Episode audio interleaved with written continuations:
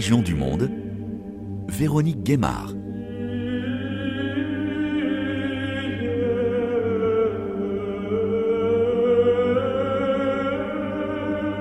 Bonjour à toutes et à tous. Direction l'Ukraine qui fait face depuis deux ans à la guerre suite à l'invasion de son territoire par la Russie. Les églises orthodoxes, elles aussi, subissent les conséquences de cette guerre qui a véritablement commencé il y a dix ans après la révolution de Maïdan et le refus du président Viktor Yanukovych de signer l'accord d'association avec l'Union européenne, préférant se rapprocher de Moscou, et avec les annexions de la Crimée et des territoires de l'Est par la Russie.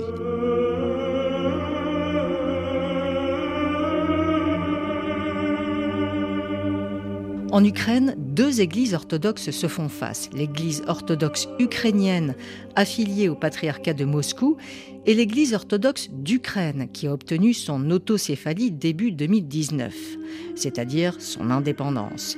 Comment faire nation lorsque le pays voisin, la Russie, nie son existence? L'Ukraine revendique sa langue, son identité et aussi son église orthodoxe indépendante de Moscou alors que le patriarche orthodoxe de Moscou, Cyril, Kirill en russe, soutient ouvertement l'invasion russe depuis le début de la guerre, les autorités ukrainiennes considèrent l'Église orthodoxe ukrainienne affiliée au patriarcat de Moscou comme un fer de lance des services de renseignement russes et d'une doctrine agressive du monde russe.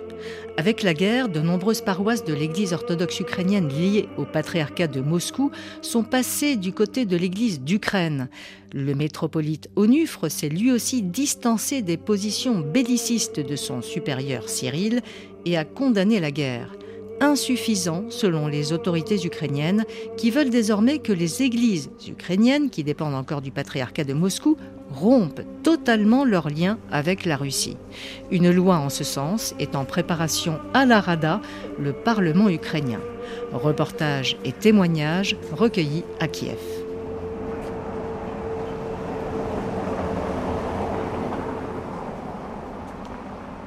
En ce samedi, devant la cathédrale orthodoxe du monastère Saint-Michel au Dôme d'Or, au centre de Kiev, le vent souffle fort, les personnes pressent le pas, puis certaines ralentissent en regardant les milliers de photos de soldats morts au combat, des soldates parfois aussi, collées sur le mur d'enceinte. Au départ, c'était des photos des victimes de la révolution de Maïdan il y a dix ans qui étaient collées ici, puis celles des combattants du Donbass, de Crimée, et c'est désormais le mur des morts de la guerre. De grandes gerbes de fleurs sont posées le long du mur. Certains viennent avec un escabeau pour placer la photo de leurs proches, là où il reste de la place. Puis ils rentrent dans l'église pour allumer des bougies. Dimitri est avec sa femme. Il vient de s'arrêter net en reconnaissant un ami sur une photo. Je m'appelle Dimitri, je suis militaire, je suis en congé maintenant. Mais je sers dans la région de Zaporizhia, je ne viens pas souvent ici devant ce mur. Mais là, je suis venu voir si je connaissais quelqu'un et je viens de trouver la photo d'un ami qui habitait dans mon quartier. Malheureusement, il n'y a pas assez de gens pour faire la guerre, donc il faut que j'y retourne. Comme vous le savez, les jeunes ne veulent pas trop aller faire la guerre. Ceux qui restent sur le front, ce sont les gens les plus durs, les plus braves. Et qu'est-ce qui vous aide à tenir quand vous êtes sur le front? Est-ce que vous êtes croyant? Est-ce que c'est quelque chose qui vous aide? Est-ce que la présence d'aumôniers militaires, c'est quelque chose d'important euh, sur le front?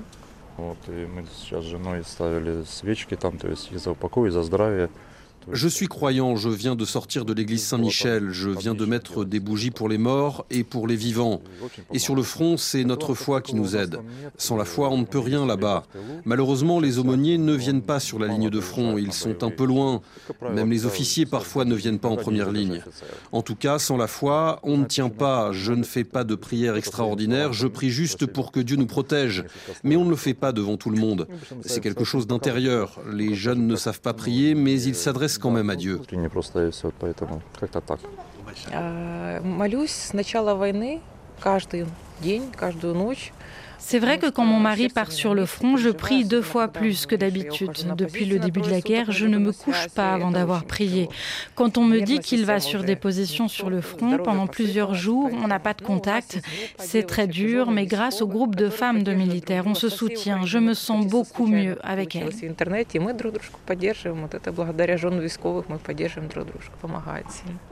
Et vous choisissez les églises où vous allez euh, quand vous allez prier. Est-ce que c'est quelque chose d'important Puisque là, il y a une tension entre euh, deux églises orthodoxes euh, en Ukraine? Est-ce que c'est vous faites un choix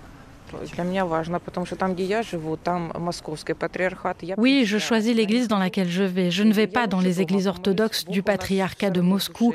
C'est une position de principe. À côté de chez moi, il y a une église orthodoxe d'Ukraine. Et ici, on a choisi de venir à l'église Saint-Michel car c'est la position de l'église d'Ukraine.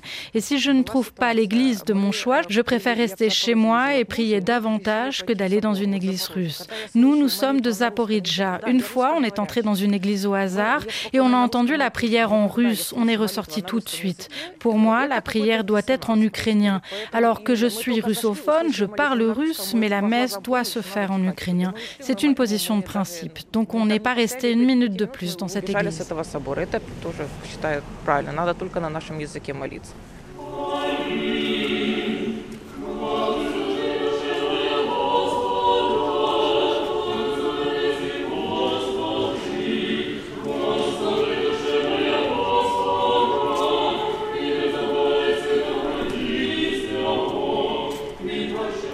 Saint-Michel, c'est aussi là qu'on rend hommage aux personnalités marquantes tuées pendant le conflit, à l'instar du poète Maxime Krivstov, tué à l'âge de 33 ans, auquel le philosophe Constantin Sigov tient à rendre hommage. Constantin Sigov est le directeur du Centre européen de l'Université Moïla de Kiev. Il dirige aussi la maison d'édition L'Esprit et la Lettre. Saint-Michel, c'est un lieu où il vient souvent se recueillir.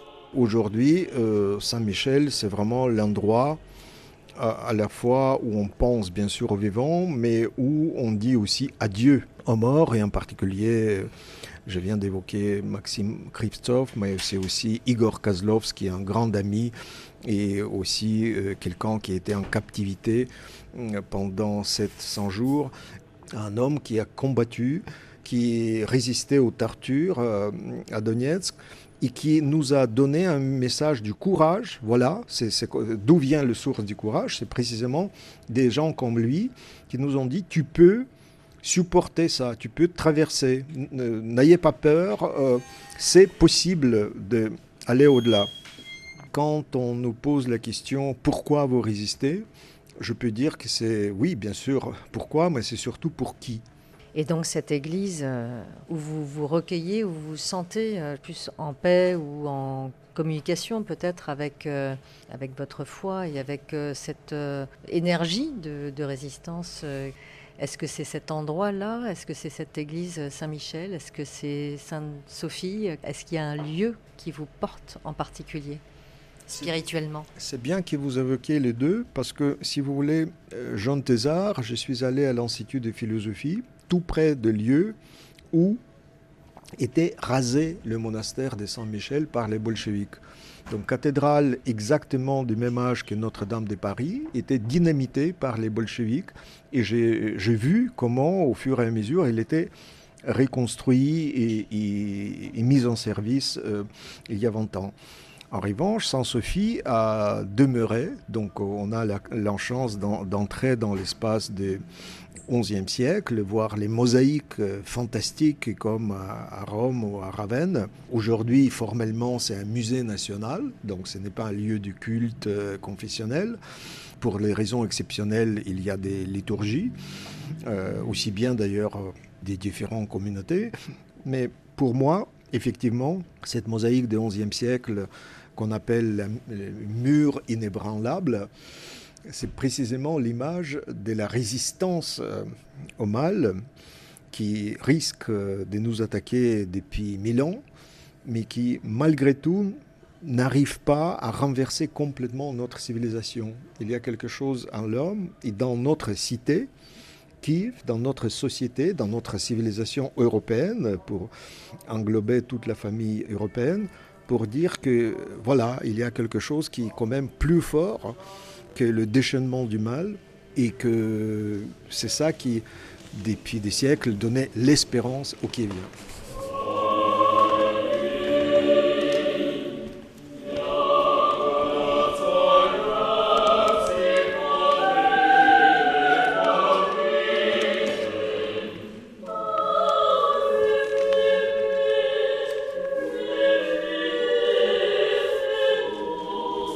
Constantin Sigov évoque l'histoire, la résistance et l'espérance, et c'est primordial en ces temps de guerre.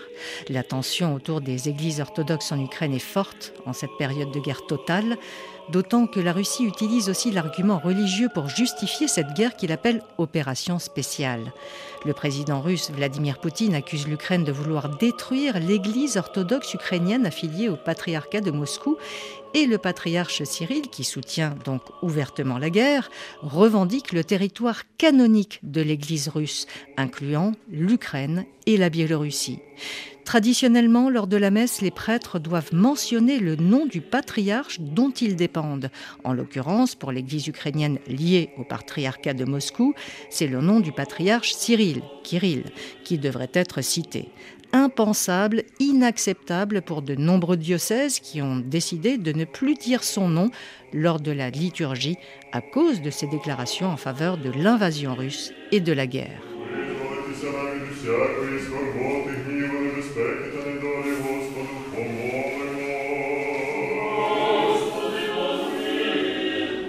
Pour comprendre ces tensions, il faut remonter plus loin dans l'histoire. Non loin du monastère Saint-Michel, nous rejoignons l'église Sainte-Sophie, à côté de la cathédrale. Georges Kovalenko est archiprêtre orthodoxe de l'église orthodoxe d'Ukraine. Il vient de présider la messe ce dimanche matin. Il tient à nous faire une lecture de l'histoire.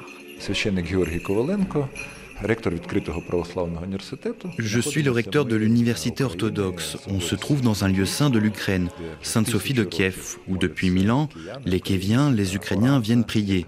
C'est l'endroit où se trouve l'icône orante, la mère de Dieu, qui protège notre ville et notre Ukraine, et où nos ancêtres ont fondé notre pays, alors que Moscou n'existait pas encore. Donc ici, on est dans un lieu emblématique qui raconte cette histoire de euh, cet attachement à l'orthodoxie ici en Ukraine.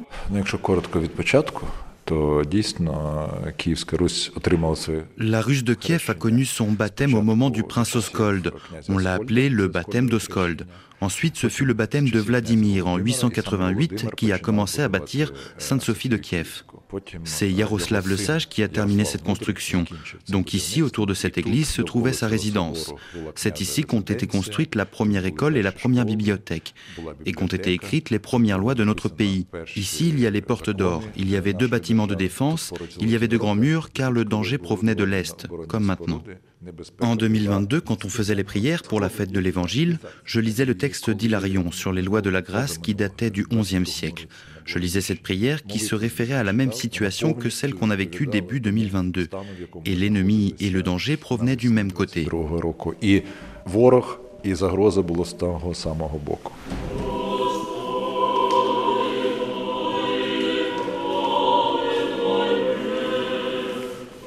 щоб довго не розповідати історії, я скажу тільки про те, що поступово на сході сформувалося московське царство, московська держава.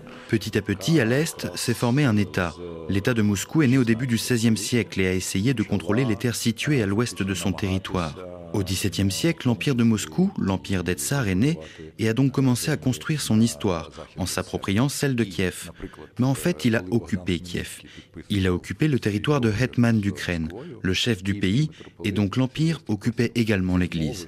À cette époque, il existait déjà une séparation des églises, car Moscou était un patriarcat non reconnu par celui de Constantinople le patriarcat de Moscou s'était quand même créé, et à Kiev, l'Église était sous le contrôle de Constantinople. C'est vrai qu'ensuite des moscovites ont pris toute l'Ukraine sous leur contrôle. Dès que l'Ukraine atteignait tel ou tel niveau d'autonomie, l'Église prenait son indépendance de celle de la Russie. Quand au début du XXe siècle, l'Ukraine a déclaré son indépendance, une Église autocéphale orthodoxe ukrainienne s'est créée mais elle a été détruite par le pouvoir soviétique dans les années 1930. Et à nouveau, lorsque l'Ukraine a déclaré son indépendance en 1991, une église d'Ukraine indépendante s'est créée.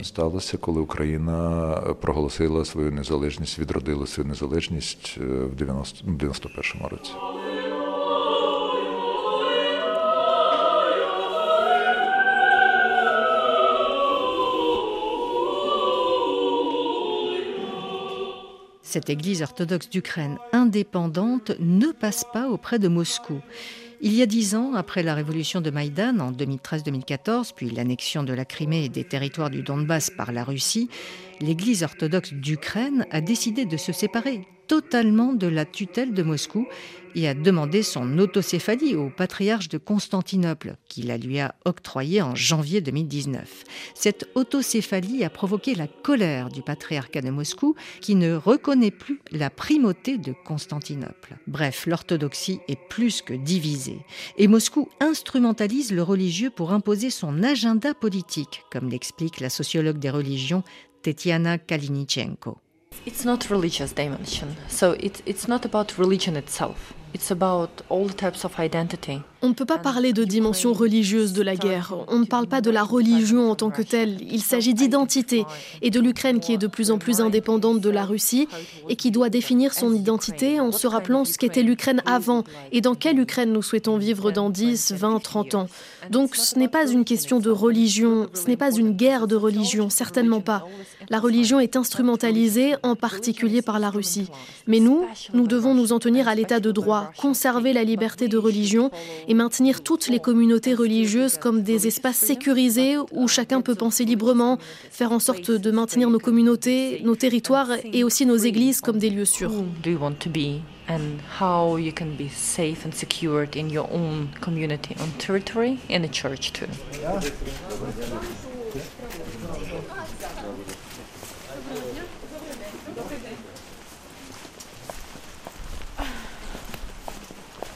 L'endroit qui cristallise toutes les tensions, c'est la Laure des Grottes, un immense monastère orthodoxe situé sur une colline de Kiev, une petite ville dans la ville, avec de nombreux bâtiments composés de la Laure du haut, avec ses églises, et la Laure du bas, avec ses grottes et monastères, où sont enterrés les saints et où vivent les moines.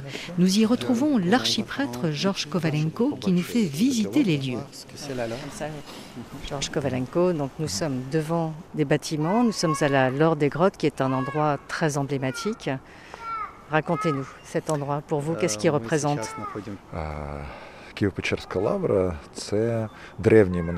La Laure de Kiev-Pechersk, c'est un monastère très ancien qui aura 1000 ans en 2051. On se rend compte que Sainte-Sophie et la Laure ont été créés avant la séparation des catholiques et des orthodoxes en 1054. Donc c'est le lieu saint des églises non séparées. La Laure, c'est un vrai monastère, comme une ville. D'ailleurs, la Laure signifie les rues. C'est un lieu très vaste, un grand territoire. Ici, la chapelle Trotsky de la Trinité, au-dessus de la porte d'entrée, n'a pas été détruite. Elle a plus de 950 ans. Ici, pendant 300 ans, du XVIIe au XXe siècle, les représentants de l'Église orthodoxe russe ont tout fait pour qu'on oublie qui était à l'origine de toutes ces constructions. Les gens proches de ce lieu reviennent finalement et l'histoire reprend ses droits. Mais la Laure n'a pas une histoire de 300 ans, elle a une histoire de près de 1000 ans. Et je pense que la Laure a également un avenir en tant que sanctuaire national du peuple ukrainien et du monde entier.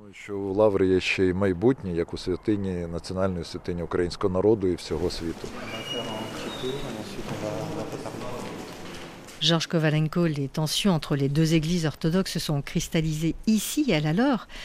Et puis, l'Église orthodoxe d'Ukraine a choisi de fêter Noël désormais le 25 décembre, au lieu du 7 janvier, comme c'était le cas auparavant. J'étais très étonné que tout le monde soit passé au 25 décembre. Moi, je faisais partie des gens qui proposaient de fêter les deux dates, entre autres le 25 décembre. Je suis étonné que ça ait été adopté de façon aussi rapide et légère. L'émotion n'est pas liée à la date, mais à ce qu'on fête. Et je pense que les orthodoxes du monde entier vont se mettre d'accord sur la date commune pour fêter Noël. On a déjà fêté 2000 ans de Jésus-Christ, et on va bientôt fêter 2000 ans de sa résurrection.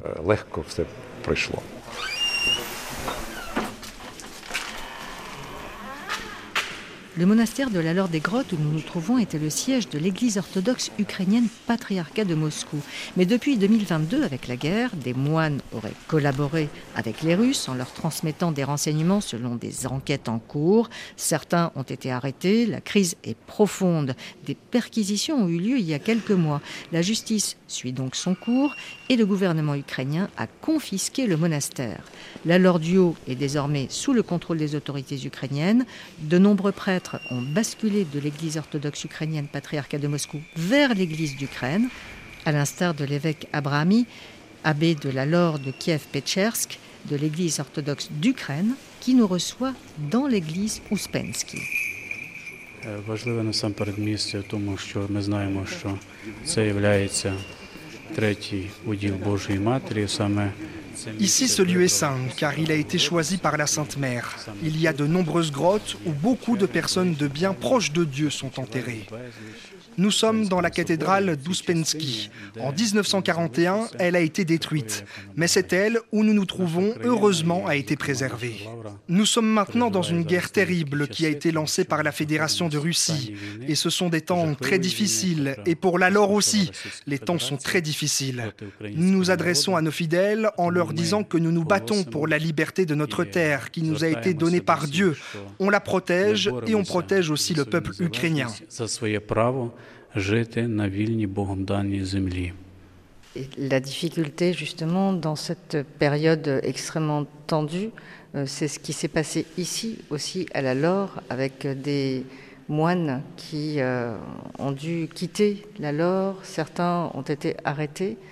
Euh, comment euh, vous le vivez vous-même en tant qu'homme d'église Ну, найперше ж те, що ми розуміємо, що після 300-літнього après 300 ans d'une occupation spirituelle, ici par le patriarcat de Moscou, ce n'est pas en six mois qu'on va réussir à changer grand-chose.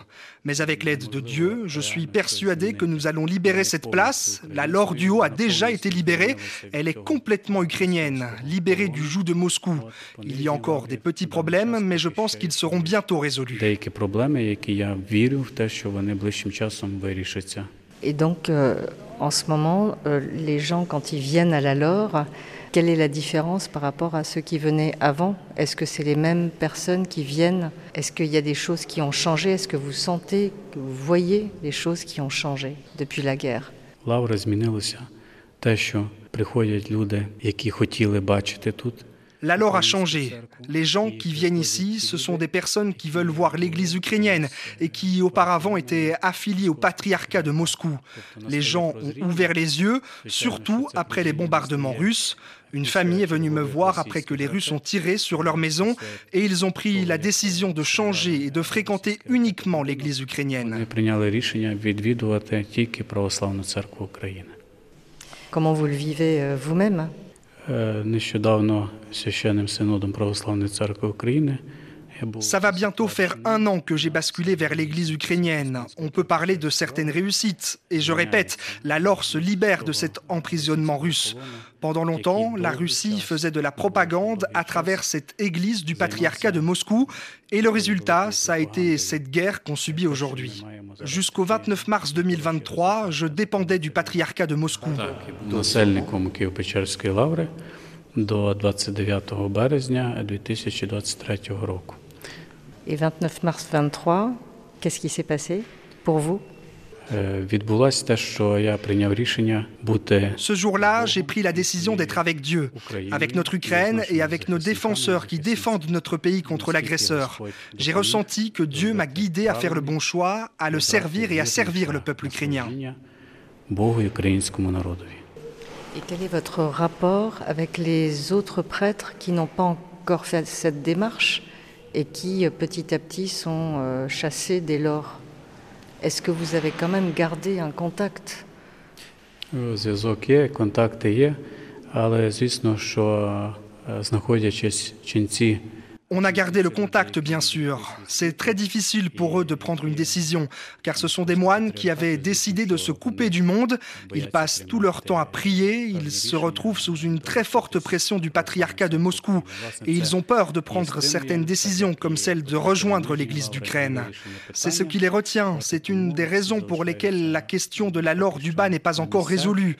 Donc ils restent tous là, ils ne sont pas aussi nombreux qu'avant. On a annoncé que 200 prêtres étaient encore présents, mais en fait, ils ne sont pas plus de 40 sur le territoire de la Laure du Bas. е, реально до 40 на території Нижньої Лаври. Est-ce que vous avez un message particulier Теж в свою чергу дякую вам, що знайшли час, завітали до нас в це святе місце, де дійсно відчуваємо De mon côté, je vous remercie d'être venu faire ce reportage dans ce lieu saint sous la protection de la Sainte Mère. C'est vrai que notre pays vit des temps très difficiles et notre Église aussi, avec l'autocéphalie octroyée par le patriarche de Constantinople en 2018. La question qui se pose maintenant, c'est qu'est-ce qu'on peut demander de plus? Mais on doit comprendre euh, que la propagande russe fonctionne partout, sur tous les fronts, notamment dans les médias. Il y a des fakes et des saletés qui concernent l'Église d'Ukraine. Malgré leur oppression, on avance, on avance, on croit que Dieu est avec nous et la victoire aussi. L'Église d'Ukraine et le peuple ukrainien seront puissants non seulement ici en Ukraine, mais dans le monde entier.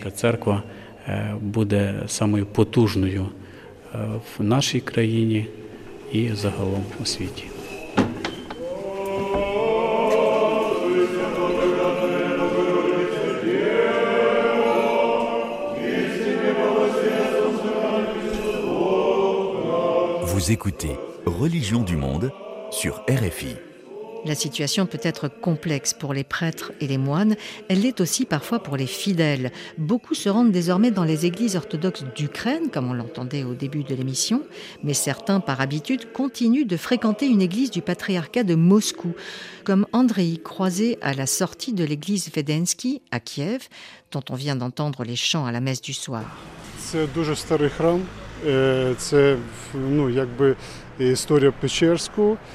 une église très ancienne et c'est l'histoire du quartier de Perchersk.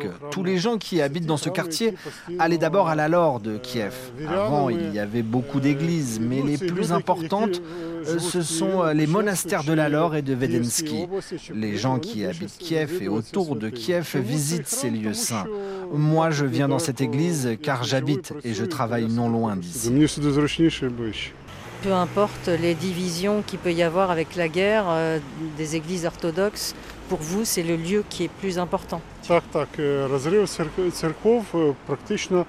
Les gens arrivent dans une église avec une souffrance ou pour partager quelque chose avec Dieu. On ne vient pas dans un lieu comme celui-ci pour créer des tensions ou pour se plaindre.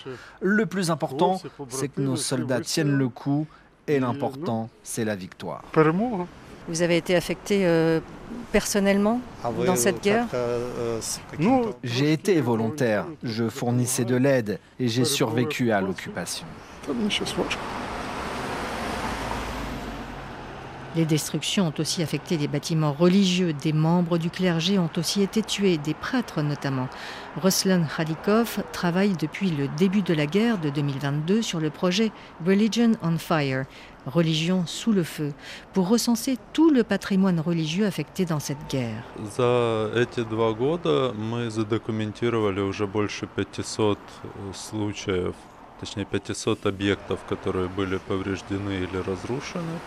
Jusqu'à présent, on a documenté 530 lieux de culte endommagés et on continue à les recenser. On parle de différents lieux de culte, synagogues, églises, mémoriaux de différentes religions. Ce que l'on remarque dans notre base de données, c'est que la moitié de ces biens qui ont été endommagés appartiennent aux églises du patriarcat de Moscou. Il y a aussi des églises protestantes et des églises qui se trouvent sur la ligne de front dans la partie est du pays et un tiers de ces lieux de culte ne pourront plus être utilisés car ils sont beaucoup trop endommagés. Si on prouve qu'un bombardement a ciblé un lieu de culte, cela contrevient aux conventions de Genève. C'est interdit de cibler les lieux de culte. Ce sera donc considéré comme un crime de guerre.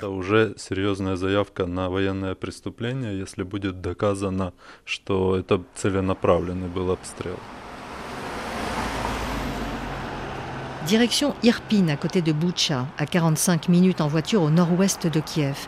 Des zones qui ont vécu durement l'invasion russe le 24 février 2022 et l'occupation pendant 33 jours.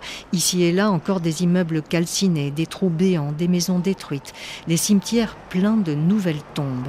Partout, on répare, mais des millions de personnes sont déplacées dans le pays et n'ont pas récupéré leurs maisons. Les alertes de tirs de missiles sont quotidiennes. Tetiana Kalinichenko, spécialiste des religions que nous avons entendu au début de l'émission, a vécu ces attaques à Yerpin.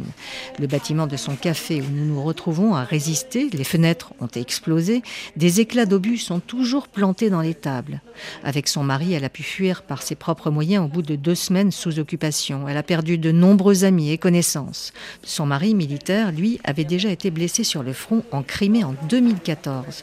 Tous deux s'investissent à différents niveaux pour le futur de leur pays. Tetiana Kalinichenko, en tant que sociologue des religions, vous travaillez directement sur ces questions de conflit entre Église orthodoxe d'Ukraine et Église orthodoxe liée au patriarcat de Moscou. Quel est votre constat aujourd'hui? Est-ce qu'un dialogue est possible? Definitely we've got Russian Orthodox Church, which is separate player. On a l'Église orthodoxe russe qui est un acteur à part. Dans mon travail, j'essaye d'établir un dialogue entre les deux églises ukrainiennes et je sépare l'Église ukrainienne de l'Église orthodoxe russe. Bien sûr, on sait qu'il y a des connexions, qu'il y a des influences, mais ce n'est pas vrai pour toute la juridiction.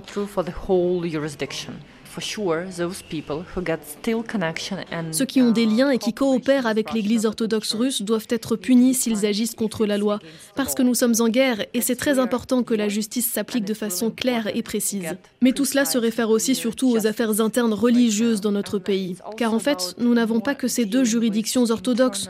On a encore le patriarcat de Kiev, on a encore des petites juridictions orthodoxes qui ont été séparées des grandes églises. Donc comment rester dans le dialogue en tant que chrétien et comment peut-on parler aussi aux autres chrétiens comme les catholiques, les protestants et d'autres? Pourquoi devrions-nous nous ignorer les uns les autres dans ces temps de guerre alors que ces questions de vie et de mort sont centrales? Comment ne pas trouver un terrain d'entente mutuel où on pourrait se parler? Où se trouve Dieu dans tout ça? C'est la question clé. Si vous vous dites chrétien et que vous refusez de parler aux autres chrétiens, That's the key question. If you call yourself Christian and you do not talk with other Christians, why? Donc c'est le type de travail que vous faites, euh, Tetiana Kalinichenko, et ça fonctionne It works partly. For me, the key question is to keep moving and to keep talking, even if it's hard. Ça fonctionne en partie. Il faut continuer à parler, même si c'est dur, et c'est vraiment très dur. C'est très important que le dialogue se poursuive. L'important, c'est de faire confiance aussi. Car en temps de guerre, on a l'impression que les ennemis sont partout. Mais c'est important de trouver au moins une personne de l'autre partie avec qui le dialogue est possible. Même dans les deux églises ukrainiennes, on trouve des gens à qui parler, on trouve des endroits sécurisés pour entamer un dialogue. Bien sûr, ce processus pourra prendre des années et peut-être des siècles, car on parle de l'Église et tout prend du temps. Mais je garde l'espoir que c'est possible, en ces temps de guerre, qu'on obtienne des réponses maintenant et pas dans 200 ans. To get some responses now and not like in 200 years. De son côté, l'archiprêtre Georges Kovalenko tente de promouvoir l'union de l'orthodoxie. Le message que je veux apporter à mes fidèles, dit-il, c'est que l'orthodoxie peut être ouverte à tout le monde. Dieu n'est pas russe. Mais il admet que le dialogue est très difficile en ces temps de guerre. Мені важко зараз говорити про можливість єднання з церквою країни-агресора, яка благословила цю війну. Je sais maintenant que c'est difficile d'envisager l'union de ces églises, car Kirill bénit la guerre et bénit les armes, donc ce n'est pas le moment. Mais je sais que parmi les croyants de l'Église orthodoxe de Moscou, il y a de bons croyants, des gens qui pensent comme nous. Mais je pense que pour l'Église russe, il faut encore du temps de compréhension de ce qui se passe. Peut-être que c'est possible, mais pas maintenant peut-être plus tard. А з іншого боку, все ж таки Москва і московський патріархат в цілому. Il faut bien comprendre que le travail qui a été fait par les Russes est un travail énorme, très bien préparé à différents niveaux pour faire rentrer dans la tête des gens les raisons pour lesquelles il ne faut pas faire l'union. Donc ce sont des messages qui ont été diffusés à différents niveaux. Les prêtres, les évêques, etc. Pour diffuser ces messages spécifiques, afin de les faire infuser, c'est un travail très bien préparé, un travail de propagande pour préparer les gens.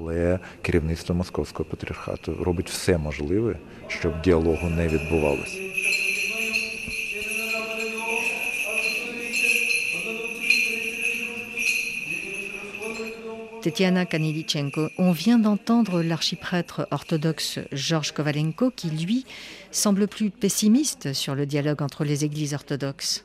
There are different dialects. Some of them are confidential. Il y a plusieurs types de dialogues. Certains sont confidentiels, même si les gens se rencontrent, mais ils ne peuvent pas le faire publiquement pour des raisons de sécurité.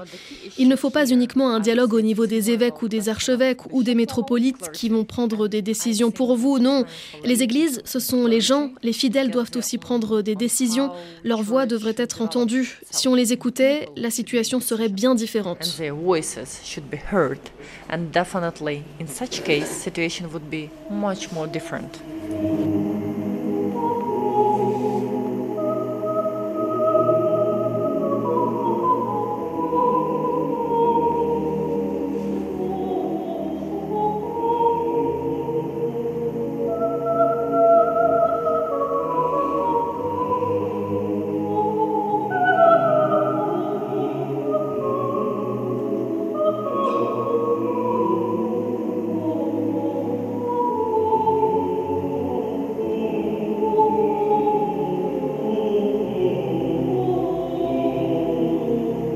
Parlement ukrainien, la Rada, a adopté en octobre dernier, en première lecture, un projet de loi pour dissoudre les organisations religieuses affiliées à des centres d'influence dont la direction est située dans un pays qui mène une agression armée contre l'Ukraine. Un projet de loi que soutient Viktor Yelensky, chef du service de l'État ukrainien pour les affaires ethniques et la liberté de conscience. Il dresse un constat de l'engagement des religieux dans cette guerre. Les tensions politiques exacerbent les sentiments religieux. Beaucoup de gens, au début de la guerre, se sont tournés vers les lieux de culte, les églises, mosquées, synagogues. C'est naturel en ces temps de guerre. Ensuite, presque tous les religieux, à de rares exceptions près, étaient en défense de l'Ukraine. Ils ont été au front, ils ont envoyé des aumôniers sur les lignes de front, ils ont apporté à l'Ukraine des milliers de tonnes d'aide humanitaire. Nous avons une liste de prêtres martyrs, des aumôniers qui ont donné leur vie à l'Ukraine, des prêtres, des pasteurs qui ont été tués par les Russes. En plus, les Russes ont détruit ou endommagé 630 cathédrales, églises, mosquées, synagogues, temples de Jéhovah au cours de ces deux ans de guerre. Les cibles favorites des Russes sont les évangéliques, les témoins de Jéhovah, les prêtres de l'église orthodoxe ukrainienne autocéphale et les musulmans de Crimée, comme au pire moment de l'ère soviétique. Les Russes pensaient qu'il y aurait une collaboration massive des prêtres orthodoxes dès le début de l'invasion à grande échelle, mais ils se sont trompés. Quelques dizaines de prêtres de l'église orthodoxe ukrainienne du patriarcat de Moscou l'ont fait, mais très peu en fait. Certains ont été échangés contre des civils ou des militaires ukrainiens qui étaient prisonniers de guerre.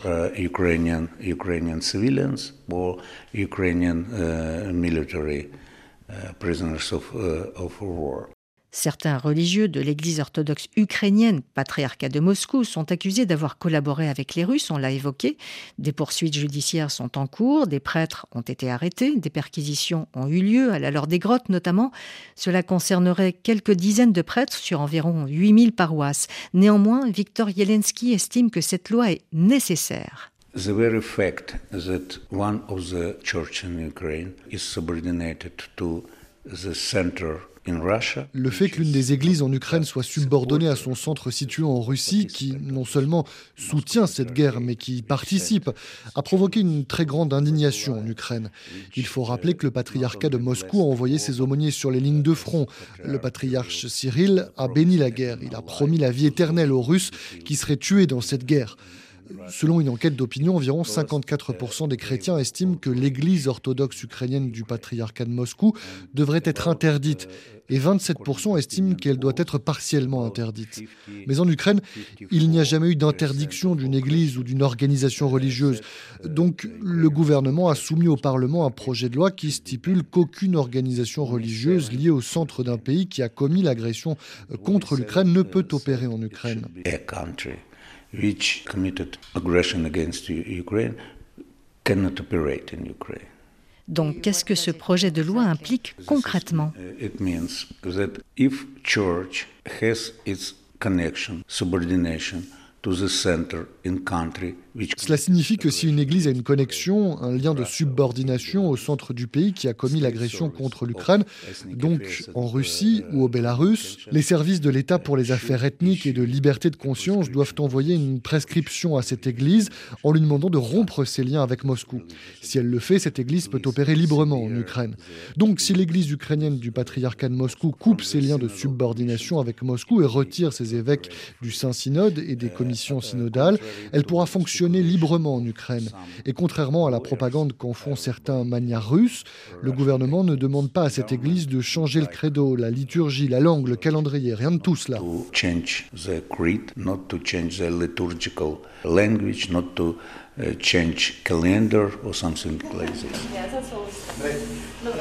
Tetiana Kalinichenko, on vous retrouve. Vous-même, vous ne partagez pas ce constat. Vous n'êtes pas favorable à cette loi. I'm not uh, in favor of this law. I understand a lot of concerns Je ne suis pas pour cette loi. Je pense qu'elle pose des problèmes et des risques également. Ce n'est pas la position de Viktor Yelensky, le chef du service de l'État sur les minorités et le fait religieux. Mais je ne soutiens pas complètement cette loi, surtout dans sa forme actuelle. On a des affaires pénales ouvertes contre certains prêtres, mais ce sont toujours des êtres humains, des citoyens ukrainiens, et on doit être honnête et punir ceux qui agissent contre la loi ukrainienne, peu importe qu'ils soient prêtres, évêques, métropolites. Une fois que ces affaires judiciaires sont en cours, on peut avancer et on comprend bien qu'il ne s'agit pas d'une question de liberté de religion, mais de sécurité nationale. Donc je ne pense pas qu'on ait besoin de cette loi maintenant. Il s'agit d'avoir des procès transparents, un processus judiciaire clair et précis dans les affaires internes. Car on sait que certaines personnes, notamment des prêtres, ont aidé les troupes russes. Donc si c'était le cas, il faut passer par tout le processus judiciaire, par la Cour de justice, les enquêtes policières, avec tous les documents et les preuves, et pas ce processus judiciaire chaotique.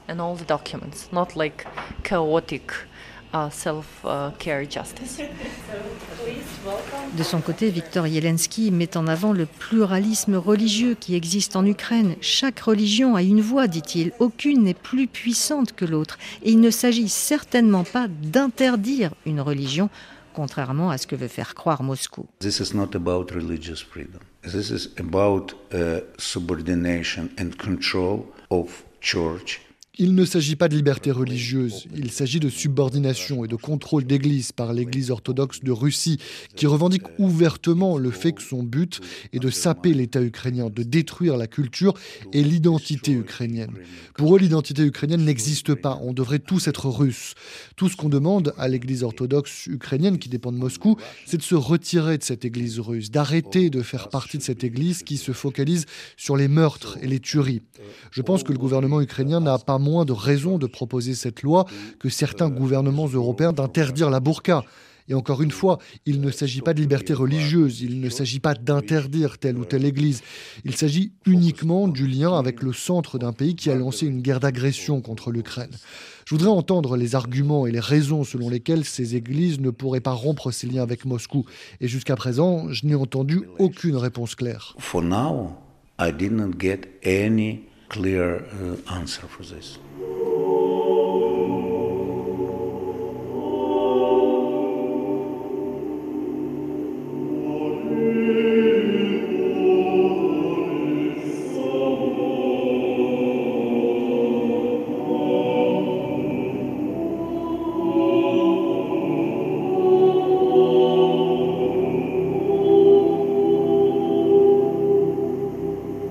En attendant le vote en seconde lecture de ce projet de loi au Parlement ukrainien, des initiatives de dialogue entre les églises orthodoxes se développent au niveau du clergé, à l'instar de la confrérie Sainte-Sophie, à laquelle participe l'archiprêtre Georges Kovalenko, et aussi l'archimandrite Séraphim que nous avons rencontré à Kiev dans un café. Avant la guerre, il exerçait dans une église liée au patriarcat de Moscou, puis il a rejoint l'église orthodoxe d'Ukraine. Il a coécrit une lettre demandant de refuser de citer le nom du patriarche Cyril, Kirill, dans la liturgie, à cause de son soutien à la guerre et de la situation des églises dans les zones annexées par la Russie. По поводу таких э, явлений руководство УПЦ полностью молчит По поводу действий Русской Православной Церкви патриарха Кирилла. Но когда у нее возникают споры за отдельные э, храмы с ПЦУ, э, Les représentants du patriarcat de Moscou ne disent rien à propos de ce qui se passe dans les zones annexées. En revanche, quand on parle de la lore et de lieux qui leur sont retirés, ils crient au monde entier qu'on les prive de telle ou telle chose, sans rien dire à propos de ce que fait le patriarcat de Moscou dans les zones occupées.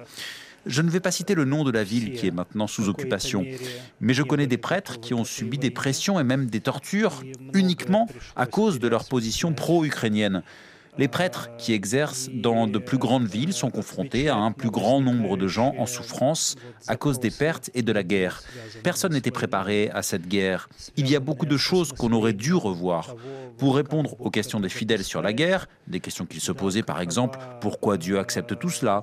Est-ce que Dieu continue à fonctionner pendant la guerre et de quelle manière? Que pouvons-nous espérer?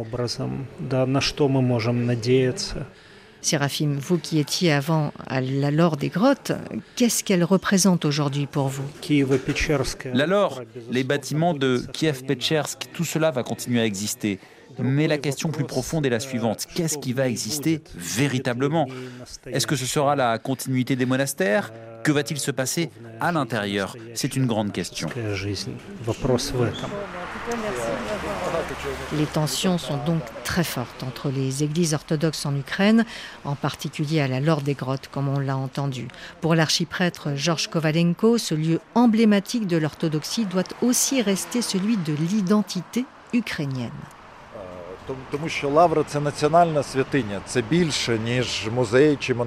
La Laure, c'est un lieu saint. C'est plus qu'un musée ou un monastère. C'est le lieu où a été l'État ukrainien, où a été forgée l'identité ukrainienne. Et beaucoup de choses au cours de ces 300 dernières années ont été effacées. D'un côté, il faut reconstruire l'histoire et rappeler certains noms illustres de cette époque, et de l'autre côté, il faut bâtir la nouvelle page de l'Ukraine.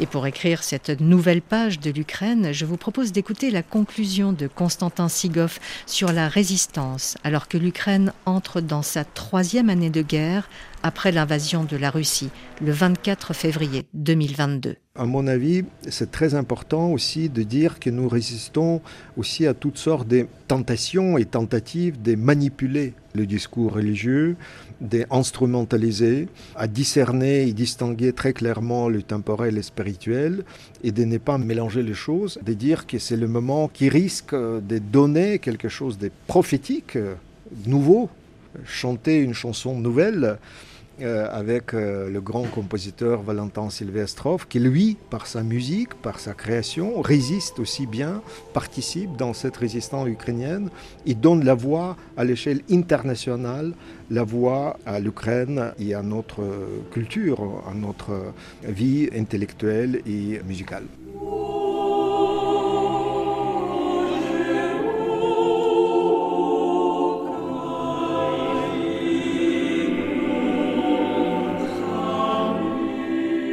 C'est la fin de cette émission consacrée aux églises orthodoxes dans la guerre en Ukraine. Merci à toutes les personnes qui nous ont aidés à comprendre les enjeux dans cette guerre et merci à Eugène Lvosky pour les traductions. Cette émission a été réalisée par Alexandre Cayuela. Vous pouvez la réécouter sur l'appli Pure Radio, Facebook ou X à la page Religion du Monde.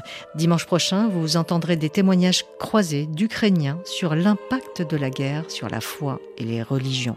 Tout de suite, le journal sur À la semaine prochaine.